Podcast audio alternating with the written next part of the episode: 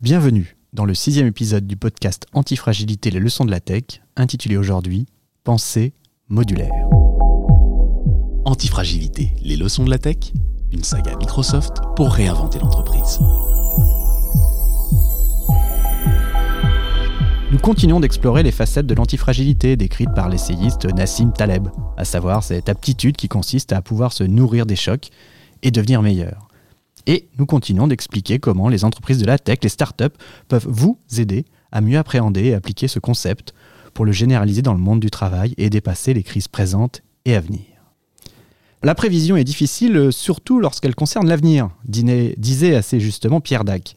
Tentons pourtant une prévision, il va falloir vivre avec la fin de nos certitudes. La crise actuelle montre que nous sommes en pleine période incertaine, complexe, chaotique. La durée de vie moyenne d'une entreprise est passée de 61 ans en 1958 à 17 ans aujourd'hui. Le modèle de l'organisation monolithique et pyramidale semble donc avoir vécu. Les entreprises, pour survivre aux inévitables bouleversements de société, n'ont pas le choix, elles doivent adapter leur mode de fonctionnement pour répondre au plus vite avec les évolutions de leur environnement. Mais est-il possible de mettre le changement au cœur de l'organisation de l'entreprise sans créer de la désorganisation? Comment motiver les équipes? Quels changements impulser? Pour en parler, nous recevons Alexis Trichet, directeur stratégie data et connaissances clients chez Orange et en duplex via Teams, et Xavier Perret, directeur de Cloud Azure de Microsoft France. Xavier Perret, coutumier de vos exemples étonnants pour mieux comprendre vers quelle organisation s'orienter, vous nous proposez d'observer comment se sont construits les applications informatiques modernes. Oui, Antoine. Euh, historiquement, quand on développait une application traditionnelle hein, dans le monde informatique, le processus de mise à jour euh, était très long et compliqué, car il faut mettre à jour l'ensemble de l'application, hein, toute l'application. Donc il, il, est ensuite nécessaire de retester, de redéployer l'ensemble, l'application complète, bref, de rebooter l'application, comme on rebooterait d'ailleurs l'ensemble d'une organisation, et de surtout toutes ses composantes. Les entreprises sont donc passées à des architectures qui permettent aujourd'hui de faire des mises à jour qui visent des composants ciblés très rapidement, de façon fiable et sans se soucier des éventuelles conséquences sur l'ensemble du reste de l'application. Bref, des modules indépendants. Imaginez une entreprise financière qui permet de repérer de la fraude sur des transactions. Nous parlons ici de millions d'opérations par seconde pour être capable de décider s'il y a une fraude ou pas. il faut donc être capable de décider très vite à la microseconde près. L'application de cette entreprise repose sur un algorithme puissant écrit dans un langage qui s'appelle Java. Un bon matin, Node.js, un autre un autre langage de programmation apparaît et permet de multiplier la vitesse de décision par deux, voire par trois. Si l'entreprise ne s'adapte pas, elle perdra des clients car elle sera dépassée par la concurrence qui mettra en œuvre un algorithme très rapide en Node.js dans les semaines à venir. Donc pour éviter ce genre de situation, l'entreprise doit adapter une architecture qui lui permettra de passer d'une technologie à l'autre sur des portions ou des sous-portions individuelles de son application très facilement. Donc de remplacer un module à l'intérieur de l'application par un autre. Bref, de pensée modulaire. C'est ainsi que l'architecture microservice est apparue dans le développement informatique, apportant une réponse concrète à toutes ces préoccupations et surtout la promesse d'obtenir au bout des applications qu'on appelle maintenant cloud native parce que pensées directement pour le cloud. L'architecture microservice, c'est en fait un principe simple. Je décompose cette application en tout petits services, appelés microservices, parfaitement autonome qui expose une interface de communication qu'on appelle API, API, que les autres microservices pourront consommer. Donc chaque microservice est parfaitement autonome, il a sa propre base de données, son propre serveur, ses propres librairies, bref, il peut fonctionner tout seul.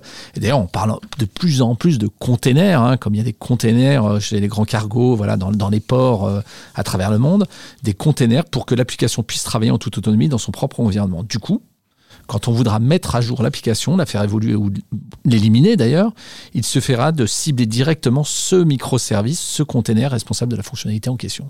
Et donc, euh, Xavier Perret, il faudrait mettre, euh, il faudrait calquer cela pour, euh, pour, dans les équipes. Il faudrait calquer ce système-là. Oui, puisque finalement, dans une organisation, on peut très bien calquer ça, dans avoir des modules ou des sous-organisations, des units, on va dire, qui elles-mêmes sont autonomes, ont un sens par exemple client, hein, développer quelque chose pour le client, développer un processus, et puis derrière des gens, des managers qui ont un tout autre rôle, c'est-à-dire qu'ils vont se retrouver à organiser la communication entre ces différents modules. Alexis Trichet, euh, j'imagine que cette organisation modulaire, euh, ça vous parle, hein, puisque vous, vous, êtes en train de la mettre en place chez Orange en fait. Euh, absolument, on s'est on s'est lancé depuis, on va dire 2018, dans un gros travail qui est de chercher à faire passer justement à à l'agile, c'est le, le, mot consacré, l'ensemble du développement de nos produits et de nos services à destination du grand public, et puis aussi dans le domaine des pros et de l'entreprise. Et donc cet effort dans lequel on s'est lancé depuis depuis 2018, en fait, il vise essentiellement à, si je, si je fais simple, à, à recréer à l'intérieur d'Orange des sortes de petites PME qui, qui, sont comme des modules qui vont euh, chercher euh, euh, de manière euh, autonome à atteindre les objectifs euh, qui leur sont fixés.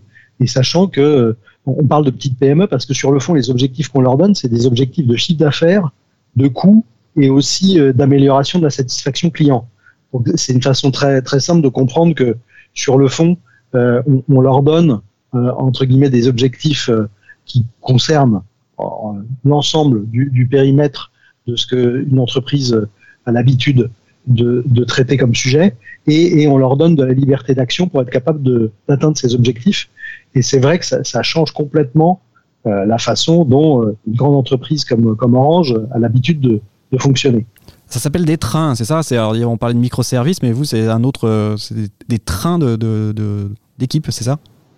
Alors euh, oui, hein, nous on, on, utilise en fait, euh, comme beaucoup de, grandes entreprises, un, framework, hein, pour reprendre un anglicisme, qui s'appelle euh, SAFE, donc ce Scale euh, Agile Framework for Enterprise, qui, qui en, gros, euh, en fait, cherche à, à donner, on va dire, des méthodes et des façons de faire pour implémenter ces modes de fonctionnement agile dans une grande entreprise dans laquelle il y a déjà évidemment des équipes constituées, euh, euh, des, des, centaines de personnes à, à, faire travailler.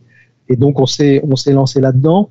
Et les trains dont on parle, c'est euh, en gros une, une, une taille d'organisation qui concerne à peu près 80 à 100 personnes, qui sont elles-mêmes découpées en, en, équipes agiles plus traditionnelles et, et qui visent à, à produire des, du, du, du, code informatique, des, des, produits et des services, donc euh, dans un cadre bien délimité. Donc euh, voilà, typiquement, euh, euh, pour vous donner un exemple chez Orange, nous on a un train qui s'occupe de tout le service de VOD, donc c'est toutes les équipes qui cherchent à optimiser le service qu'on qu rend à nos clients en leur permettant de, de, télécharger des films et de les consommer à volonté en, en, les, en les achetant, en les, en les en les louant, euh, en les achetant ou les louant sur sur notre service de VOD.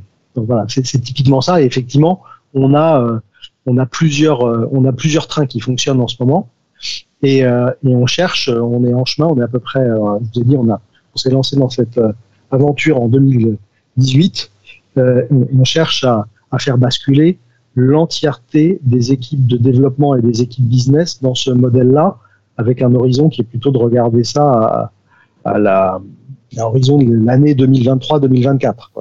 D'accord. Et ça, c'est quelque chose qui, qui vient de, du monde des startups, en fait. Vraiment, la, la, révolution qui se passe un peu là, c'est euh, que des grandes entreprises vont un peu piocher cette idée de, bah, de réactivité, euh, d'équipes très réactives au sein des startups. En fait, c'est né dans, dans le monde de la startup, cette, cette méthode agile, c'est ça? Alors, je dirais que ça a été euh, appliqué de manière très claire par les startups sur le fond, euh, se sont appuyés sur ce qui avait été une date assez fondatrice de tout ça, qui est la publication du manifesto agile qui avait été écrit par plutôt des, des on va dire des, des patrons de l'IT américains qui, qui, cherchaient à, enfin, qui faisaient le constat que beaucoup font, qui est que dans la méthode plus traditionnelle de développement, euh, finalement, les projets étaient souvent plus chers que ce qu'on avait prévu et très souvent aussi arrivaient euh, trop tard, ou en tout cas bien après euh, le moment auquel on les attendait. Et, donc, ils ont, ils ont réfléchi et ils avaient eux-mêmes d'ailleurs expérimenté déjà des choses. Ils ont publié un manifeste agile qui a été complètement euh, approprié par les, startups, dont, certaines fonctionnaient déjà dans ce mode-là. Et, en, en, fait, ça, ça a enclenché un mouvement à partir des années 2000 qui a été un mouvement, euh, Xavier l'a rappelé, de, de, de vraie révolution dans, dans, le développement, avec euh, euh cette idée d'avoir des équipes autonomes, euh, capables d'exposer en fait tout simplement les, les, inputs dont elles avaient besoin pour faire pour rendre leur service et puis rendre un résultat qui était facile à, à, interpréter et documenter. Et, et c'est ça qui s'est mis en œuvre et il y a beaucoup de il y, a, y a, en particulier Spotify qui, qui, a été très emblématique parce qu'ils ont été un des premiers à faire un, un retour d'expérience sur euh, bon, les équipes agiles unitaires, euh, on, on, sait comment ça fonctionne. Une, équipe de 8 à 10 personnes, c'est très bien. Mais quand on se retrouve à faire, euh, à devoir faire fonctionner 10, 20, 30, 50 équipes agiles entre elles, comment est-ce qu'on s'y prend Comment est-ce qu'on fait ça? Et c'est un des premiers entre guillemets qui ont euh, voyez, partagé ce qu'ils avaient compris de la façon dont on était, euh, dont on devait organiser des, des, équipes agiles à grande échelle. Donc euh, c'est vrai que après les grandes entreprises, je pense qu'elles ont toutes fait le constat euh, que bah, sur le fond start-up et Gafa étaient organisées comme ça et étaient particulièrement efficaces quant à leur développement informatique et aux produits qu'elles mettaient dans les mains des clients et que donc il fallait, bah, en tout cas, regarder ça de très près et, et regarder comment on pouvait euh, ramener cette agilité, cette vélocité et puis ensuite cette efficacité euh, au sein euh, des entreprises peut-être plus traditionnelles. Ouais, pour compléter, effectivement, c'est en fait c'est en 2007 qu'est arrivé le framework Safe exactement pour finalement les grandes entreprises pour qu'elles puissent rester agiles, puisque d'ailleurs dans la notion d'antifragilité, on a bien l'idée qu'on est, il faut rester simple, donc petit. Donc comment quand même à l'échelle on arrive à le faire hein. Donc c'est en 2007, c'est Leffingwell hein, qui a introduit cette notion de train. Et juste pour revenir, pourquoi des trains peut-être? Parce que c'est c'est intéressant dans la métaphore, mais le train c'est juste l'unité qui est votre unique véhicule pour livrer une fonctionnalité en production. Donc c'est bien un module hein, derrière. Ce train part et arrive à date fixe. C'est-à-dire que si vous n'avez rien à livrer lors de son passage, vous prendrez le prochain. C'est assez net. Et le dernier point, c'est le train n'attend personne. Il prend ce qui aura été déposé dans ses wagons derrière. Donc finalement, c'est comment l'épine dorsale, c'est euh, on ne négocie pas la date de livraison parce qu'il y a un enjeu de mettre le plus vite possible dans les mains du client finalement quelque chose qu'on peut tester. On négocie le contenu. D'accord, c'est autour du contenu. Et euh, Xavier Perret, justement, vous parliez d'antifragilité. En quoi cette structure modulaire est quelque chose qui, est positif pour antifragilité pour dépasser les crises?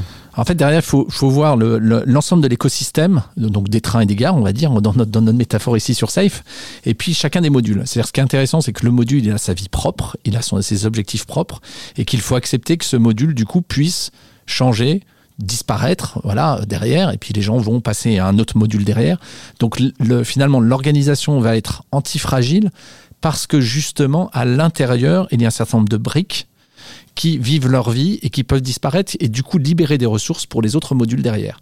Et donc il y a l'adage qui est classique qui dit que ce qui ne me tue pas me rend plus fort, mais ce qu'il faut comprendre dans l'architecture modulaire, c'est aussi euh, si je risque de disparaître sur ce qui me tue, va rendre les autres plus forts puisque de facto, ils vont réutiliser la ressource qui avait été utilisée au préalable par euh, ces modules-là.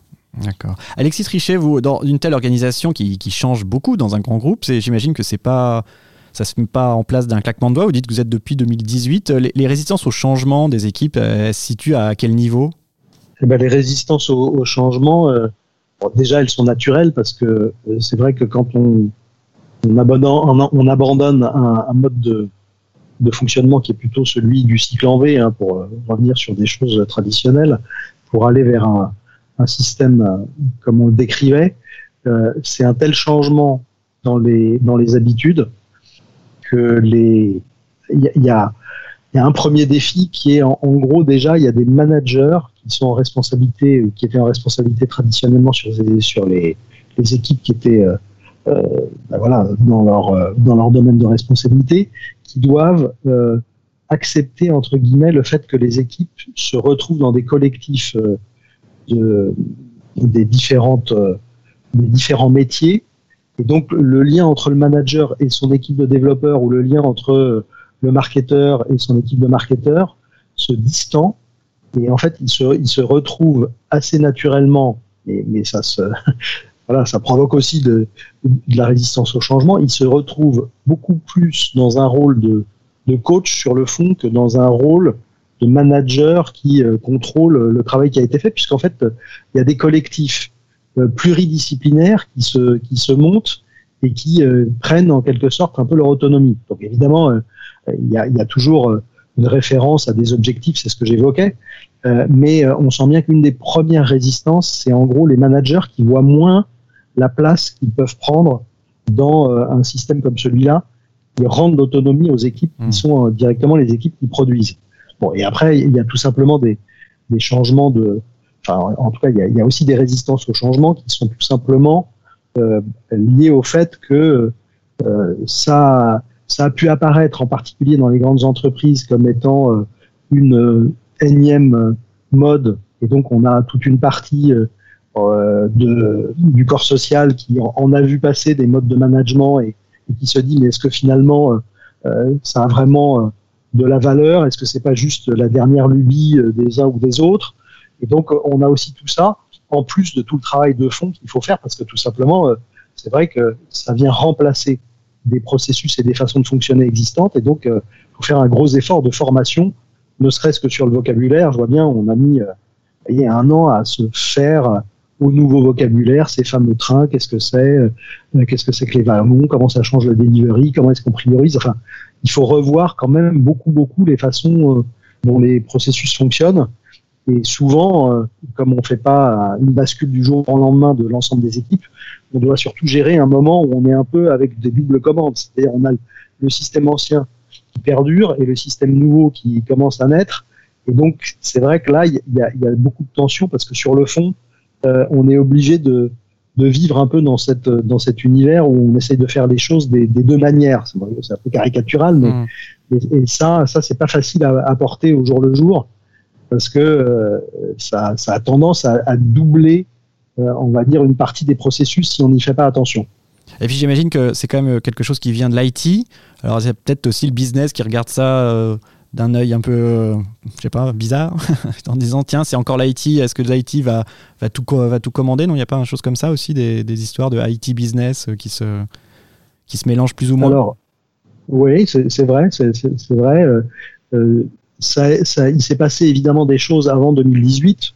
Et avant 2018, en fait, ce qui s'est passé chez nous, c'est des initiatives qui partaient soit du business, soit de l'IT, et qui n'étaient pas, euh, on va dire, coordonnés et qui n'avaient pas fusionné. Et à partir de 2018, on a eu la, maturité suffisante pour que euh, l'initiative dans laquelle on se lance soit une, initiative complètement comportée business et IT, euh, ce qui fait peut-être d'ailleurs la différence avec un, certain nombre d'initiatives qui peuvent être menées par ailleurs, parce que comme le rappelait Xavier, comme toute cette façon de, travailler vient de l'IT, évidemment, c'est d'abord les, les, directeurs de l'informatique qui ont compris euh, le potentiel souvent de ce qu'on pouvait faire euh, et ce qu'on pouvait aller chercher avec ces méthodes-là, avec un business qui, euh, suivant les entreprises, était plus ou moins conscient ou éloigné de tout ça. Et donc voilà, nous en tout cas, on est arrivé plutôt à, à, cette maturité et à vouloir passer à l'échelle sur l'agilité avec un mano la mano IT business à partir de 2018 et dont on pense que effectivement c'est la c'est la meilleure façon d'en tirer le, plein profit. Et c'est vrai que ça, alors en conséquence de ça, ça interroge sur le rôle, l'évolution du rôle des managers, qui historiquement, euh, parfois dans des grosses organisations, étaient plutôt en mode commande et contrôle, hein, finalement, en mode reporting presque ou inspection, on va dire, et qui se retrouvent en manager un peu coach finalement comme je le disais, qui euh, sont garants finalement des, bonnes communications entre les différents modules, mais qui finalement soit sont dans l'équipe et donc jouent un rôle au sein de l'équipe du module, soit sont en dehors, mais ont un tout autre rôle et c'est une autre compétence aussi hein, d'être ce manager qui va coacher, euh, s'assurer qu'il y a fluidité finalement entre techniquement ce qu'on appellerait donc des API, hein, des interfaces de programmation, mais ici dans une organisation qui serait la bonne communication, les bonnes dépendances éventuelles, puisqu'un module peut avoir besoin d'un autre module, d'une autre brique pour fonctionner, etc. Et euh, en fait, c'était euh, dans la si on continue sur la résistance au changement, enfin pas sur la résistance, mais sur la conduite du changement, pardon, euh, il y a des choses, éteindre un service, en allumer un autre, selon les besoins, il y a quand même une question de répartition des risques. Qu'est-ce qu'on fait? Comment on le fait? Ça, c'est ça, Xavier Perret, c'est une des grosses questions, ça. Oui, c'est une des grosses questions. Alors, on va prendre une petite anecdote pour, ah, euh, comme, toujours, mais euh, euh, parce que c'est lié en fait mathématiquement. Donc, on va prendre l'histoire de Johan Jensen, hein, donc Johan Ludwig William Waldemar Jensen, que nous appellerons simplement Johan Jensen ici, hein, n'est-ce pas? Donc, c'est un employé de la compagnie de téléphone danoise au 19e siècle. Et il va consacrer tout son temps aux, mathématiques, hein, jusqu'à d'ailleurs être président de la Société mathématique du Danemark. Et en essayant de résoudre une, hypothèse connue, mathématique et de Riemann, il va tomber sur une inégalité qu'on appelle aujourd'hui l'inégalité de Jensen, qui est extrêmement utilisée et qui est une relation indispensable concernant les fonctions convexe. Alors, pour faire simple, hein, euh, c'est exactement ce qu'on a dans l'antifragilité. Une fonction convexe, c'est un, ou un événement qui a un impact convexe. C'est quoi? Ça veut dire simplement que si un événement d'une intensité 1 donne un impact de 1, eh bien le même événement mais avec une intensité double, par exemple 2, donne un impact bien bien, bien, bien supérieur, par exemple 10. En gros, l'impact de l'événement n'est pas directement linéaire, mais exponentiel en fonction de son intensité. Exemple, je tombe d'un mètre, je me fais mal. Je me tombe de 10 mètres, je me fais pas 10 fois mal. On dirait non. Je me fais très très mal. Beaucoup, beaucoup plus. Donc si on prend deux variables, dont deux événements dont l'impact est convexe, eh bien Jensen a démontré que la moyenne de l'impact de ces deux variables est supérieure à l'impact de la moyenne de ces deux variables. Bref, pour le faire simple, hein, dans le cas d'événements convexes, donc dans le cas d'événements justement antifragiles, pour être antifragile, on gagne plus à avoir un mix de variables ou d'événements plus ou moins forts que d'être sur la moyenne ou des événements moyens. Alors ça, c'est la stratégie des alters. Exactement. Donc pour la conséquence de ça, c'est que on, par rapport au module, c'est que les traders, d'ailleurs, les investisseurs l'ont bien compris, pour gagner plus, il faut avoir dans un même portfolio d'actions ou d'organisation ou d'activité, des choses qui sont sans risque, qu'on manage vraiment sans risque, et quelques actions qui ont un upside potentiel extrêmement important, des choses très très risquées. N'avoir que des actions sans risque ne rapporte pas grand-chose, donc on est sur des modules ou des choses extrêmement prédictives, avoir, et avoir que des actions risquées, évidemment, nous expose beaucoup plus. Mais c'est le mix qui est systématiquement la meilleure solution, plutôt que d'avoir des choses complètement intermédiaires. D'accord. Alexis Trichet, cette euh, agilité, euh, cette euh, évangélisation autour de l'agilité, en fait, c'est généralise vraiment dans le CAC 40. C'est quelque chose qui, maintenant, c'est le modèle dominant qui est en train de se mettre en place? Bah, ça, dépend. dominant, je, pense, peut-être pas encore, mais ce qui est sûr, on a, on a voulu un peu regarder ce qui se passait à l'échelle du, du, CAC 40 et bon, on, on arrive à se dire qu'aujourd'hui, il y a peut-être 15 15 à, 20 euh, entreprises du CAC 40 qui se sont lancées dans des euh, euh, efforts pour basculer une partie de leur IT, en tout cas, ou de leurs produits et services, sur du développement agile à l'échelle. Évidemment, dans, je pense dans la majorité, ça on l'a l'a pas vérifié, mais je pense que c'est le cas. Dans la majorité des, entreprises du CAC 40, il y a évidemment des équipes agiles parce que en fait, euh, c'est ça qui a été assez fascinant dans cette aventure-là. C'est avant que les directions générales se préoccupent du sujet, des développeurs, euh, voyez, qui, qui voulaient euh, suivre ce qui se faisait de plus moderne, avaient pris pour certains d'entre eux directement des initiatives. Donc souvent, il y avait des choses qui avaient bourgeonné un peu spontanément dans les équipes IT parce que euh, l'équipe A ou l'équipe B s'était dit tiens si on essayait de, développer des choses comme ça, ça serait peut-être intéressant de voir ce que ça donne. Et, donc il y, a eu pendant, euh, on va dire, 2007, 2000, 2015, beaucoup, beaucoup euh, d'initiatives de, ce type-là, même dans les grandes entreprises. Mais, mais le fait d'avoir quelque chose qui est un plan porté par la direction générale avec de l'ambition, ça, euh, voilà, on a l'impression que on a une petite moitié, on va dire, du CAC qui s'est lancé là-dedans. Et puis après, l'autre point, là, on, l'a mentionné rapidement, mais, mais c'est que on a l'impression aussi qu'il y a quand même beaucoup, beaucoup d'initiatives qui sont encore largement euh, l'idée uniquement par l'IT, euh, ce qui n'est pas notre cas, et on considère que euh, c'est quand même une garantie d'un meilleur succès que d'avoir des, des, initiatives qui sont portées IT et business. Bon, ça, on, estime qu'il y aurait à peu près 40% de ces entreprises qui sont lancées dans l'agile à l'échelle qui sont plutôt sur un format comme ça, le reste étant IT plutôt centrique. Mais on est persuadé que c'est c'est vraiment ce qui ce qui est le plus gagnant euh, à long terme, tout simplement parce que en fait, en, partant avec un couple IT business, on se retrouve à euh, regarder, on va dire, les actifs que constituent euh, les plateformes, les systèmes, à l'aune de ce en quoi elles doivent contribuer au business. Et donc, ça, a tendance souvent à, à changer la, façon dont on va structurer et organiser euh, les, euh, on va dire les, collectifs de développement et les trains que de partir du business versus euh, partir de l'IT. Pour faire simple, quand on part du quand on part du business, on est sûr d'avoir une structuration dit sur le fond. Voilà les grands objectifs qu'on a.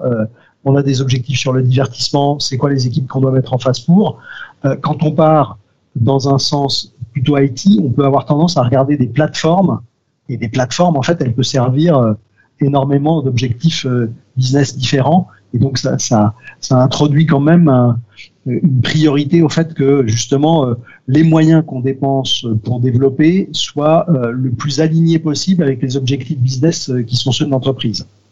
D'accord. Est-ce que Xavier Perret, est-ce que l'idée que le cloud est vraiment représentatif de, cette architecture modulaire est quelque chose qui aide aussi à évangéliser, à faire comprendre les avantages de l'architecture modulaire. Oui, parce qu'on parle beaucoup de cloud natif souvent dans le développement des applications. Le premier principe du cloud, c'est finalement d'utiliser à la demande des ressources hein, de calcul, stockage réseau de manière la plus efficace possible, hein, finalement.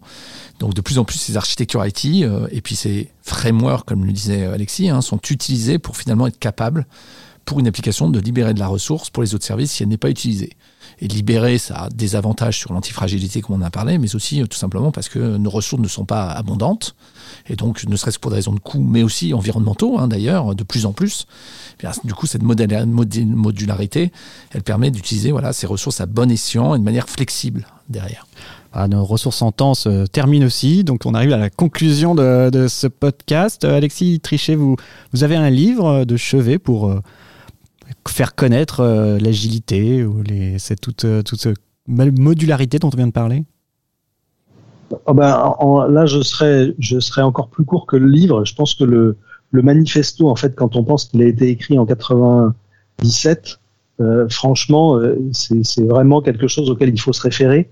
En particulier parce que quand on se met à voyez, déployer quelque chose qui vient toucher à l'organisation du travail, à la façon dont, ça fonctionne, il peut y avoir un, effet euh, d'enfermement dans le process, voyez, mhm. parce qu'en fait, on se met à faire quelque chose de nouveau. Donc, quand on se met à faire quelque chose de nouveau, eh ben, on essaye de se raccrocher aussi à des choses concrètes et qui ont été normées. Et, moi, je, suis extrêmement attentif à ce qu'on ne perde pas de vue le manifeste, parce que dans le manifeste, il y a un peu euh, les règles de base qu'il faut pas perdre de vue au-delà de la prescription euh, détaillée de voilà comment vous avez intérêt à faire fonctionner les choses. Donc ça, ça moi, je, je conseille d'y revenir régulièrement parce que c'est le, le, point de départ et c'est là qu'en fait, euh, on, se met sur les bons rails sans perdre le nord. Quoi. C'est la pierre angulaire. Quoi. Et vous, euh, Xavier Perret, vous avez un livre pour mieux comprendre Ouais, cette fois-ci, ce ne sera pas IT ni agilité. Hein. C'est un livre qui s'appelle Comment avoir une bonne journée de, de Caroline Webb et comment utiliser en fait la, la les sciences comportementales pour transformer sa vie. Et pourquoi? Parce qu'à l'intérieur, il raconte exactement ce qu'on se disait sur comment on s'applique personnellement cette stratégie des alters, c'est-à-dire finalement matcher, arriver à mixer des choses très très récurrentes, normales, et puis des choses parfois exceptionnelles. Par exemple, 80, il faut passer 90% de son temps avec ses amis, évidemment, mais 10% avec des gens nouveaux.